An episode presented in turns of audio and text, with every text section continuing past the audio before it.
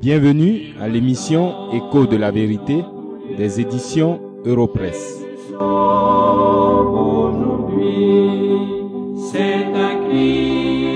délivrance. Nous sommes heureux de vous compter parmi nos auditeurs de ce jour. Nous remercions ceux qui s'organisent pour suivre régulièrement l'émission Écho de la vérité. Sachez que nous sommes à l'écoute de vos remarques et questions. N'hésitez donc pas à nous écrire aux adresses que nous donnerons en fin d'émission. Pour vous qui êtes nouveaux, nous vous disons bienvenue. Nous espérons que vous apprécierez les 15 minutes que nous passerons ensemble. Écho de la vérité, qui est l'émission que vous suivez, est une réflexion biblique dont le centre est la personne et l'œuvre de Jésus-Christ de Nazareth.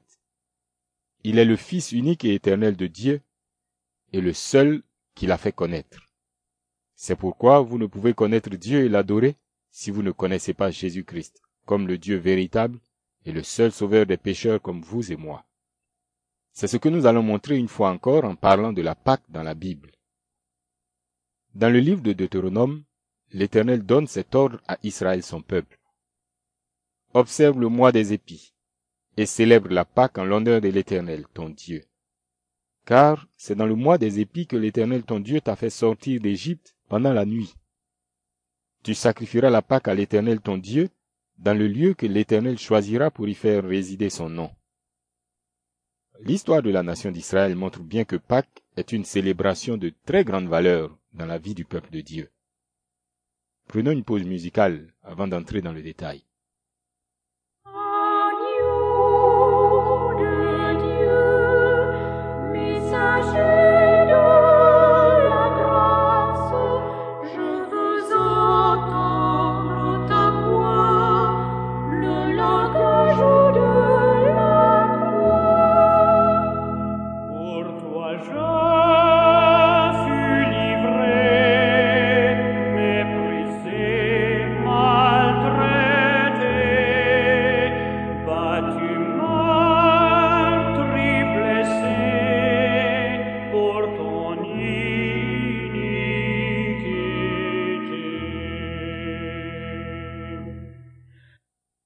Institué par Dieu lui-même en Égypte à l'occasion de la libération de son peuple de la servitude des Égyptiens, Pâques et la fête des pains sans levain ont marqué de grands moments de l'histoire du peuple hébreu.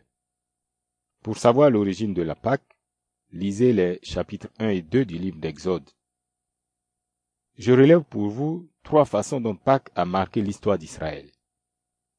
Premièrement, en donnant ses lois à Moïse dans le désert, L'Éternel ordonne ceci en Deutéronome 16, verset 16.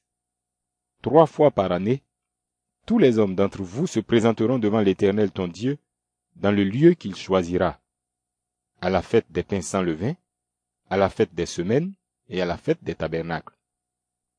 Ainsi, avec la fête de Pentecôte ou fête des semaines et la fête des tabernacles, Pâques et la fête des pains sans levain étaient les grandes occasions auxquelles les hommes de tout Israël devaient se présenter à Jérusalem où l'Éternel faisait résider son nom. Il faut cependant relever que Pâques et la fête des pains sans levain est la plus éminente des trois fêtes. D'abord, parce qu'elle se célébrait pendant le premier mois de l'année. Ensuite, parce que c'est elle qui donnait un sens aux deux autres fêtes. La fête de Pentecôte, ou fête des semaines, se déroulait sept semaines après Pâques. La fête des tabernacles rappelait le séjour d'Israël sous des tentes après sa sortie d'Égypte, donc après la célébration de Pâques. Enfin, contrairement aux deux autres qui étaient pour le peuple des moments de grande réjouissance, Pâques était plus solennelle et moins festive. Elle rappelait la dure servitude en Égypte et la grande délivrance, la délivrance miraculeuse par le sang de l'agneau.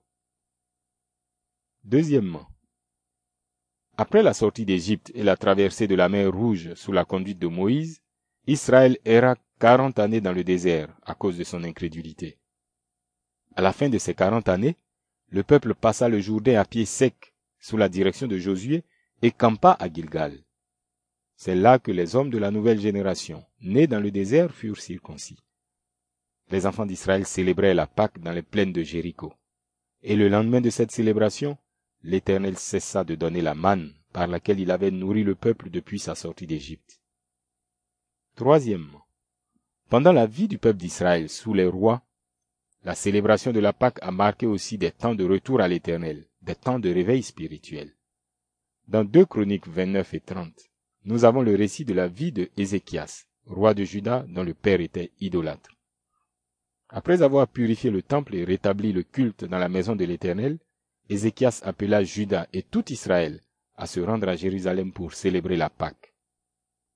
Dans les chapitres 34 et 35 du même livre, il est dit que son arrière-petit-fils, le roi Josias, fit de même. Le témoignage de Dieu sur ces deux rois est qu'ils ont fait ce qui est droit à ses yeux, entièrement comme leur père David. Enfin, sous le ministère des prophètes Agé et Zacharie, les Juifs revenus de l'exil ont rebâti le temple à Jérusalem. À la fin des travaux et après la dédicace, les fils de la captivité célébrèrent la Pâque selon les ordonnances de l'Éternel.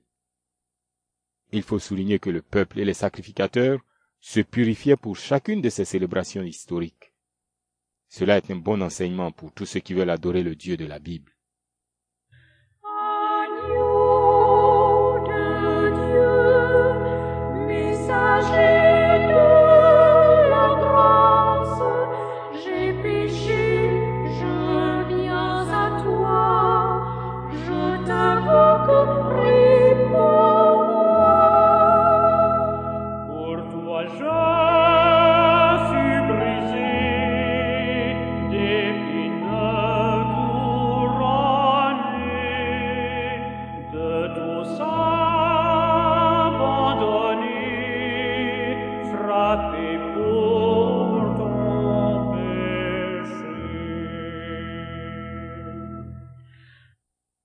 L'absence de levain dans les maisons en Israël pendant les jours de Pâques et des pains sans levain est le symbole de la mise à part et de la pureté de vie des enfants de Dieu de toutes les époques.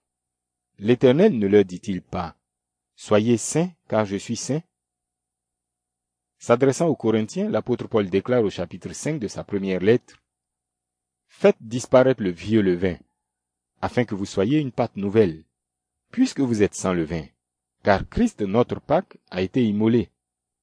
Célébrons donc la fête, non avec du vieux levain, non avec un levain de malice et de méchanceté, mais avec les pains sans levain de la pureté et de la vérité. Oui, amis auditeurs, l'élément central de la fête de Pâques était l'agneau et son immolation. Nous avons aussi vu que cette fête était le centre et le cœur de la vie de l'Israélite et de toute la nation d'Israël. Or, le vrai Israël de Dieu, selon Romains 2, versets 28 et 29, c'est l'Église, la totalité des pécheurs qui ont la foi d'Abraham. C'est pourquoi l'agneau éternel de Dieu, qui est la vraie Pâque, a mis fin à l'ancienne Pâque en instituant la Sainte Seine la nuit de Pâques avant son immolation à la croix. Lisez Matthieu chapitre 26 versets 17 à 30 et 1 Corinthiens 11 23 à 26. C'est donc lui, Jésus-Christ de Nazareth, qui est le cœur et le centre de l'adoration et de la vie de tous les vrais enfants de Dieu. L'est-il pour vous? Est-ce par rapport à lui que tu penses et fais toutes choses? Comme c'était le cas dans l'Ancien Testament, aujourd'hui encore, celui qui ne célèbre pas la rigoureuse et mémorable Pâque et la fête des pains sans levain ne peut prendre part aux réjouissances des fêtes de Pentecôte et des tabernacles. Que devez-vous comprendre par cela? Si la vraie Pâque, Jésus-Christ de Nazareth, c'est-à-dire sa personne, sa vie, sa mort, sa résurrection, son ascension, son retour, son règne présent et éternel. Si ce Jésus, le Fils de Dieu qui est venu mourir pour les péchés de son peuple, et que la mort n'a pu retenir, celui qui est monté au ciel, d'où il règne sur toutes choses, en attendant de revenir en gloire pour juger les vivants et les morts. Oui, si ce Jésus n'est pas votre seul trésor et votre raison d'être, vous ne pouvez rien comprendre aux joies et au bonheur sans bornes de ceux qui sont en Christ, les seuls enfants de Dieu, les véritables juifs.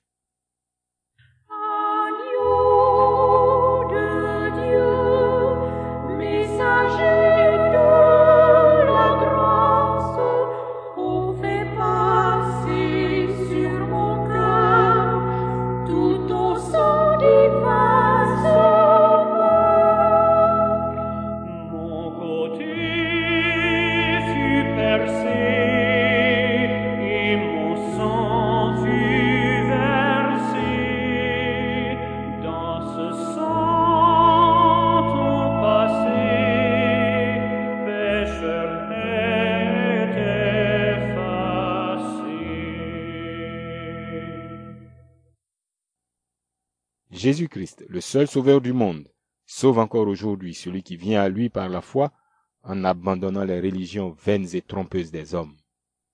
Dieu a mis tout son plaisir en Christ, et il n'approuve que ceux pour qui Christ intercède. Venez à Jésus-Christ, et la colère de Dieu ne vous frappera plus.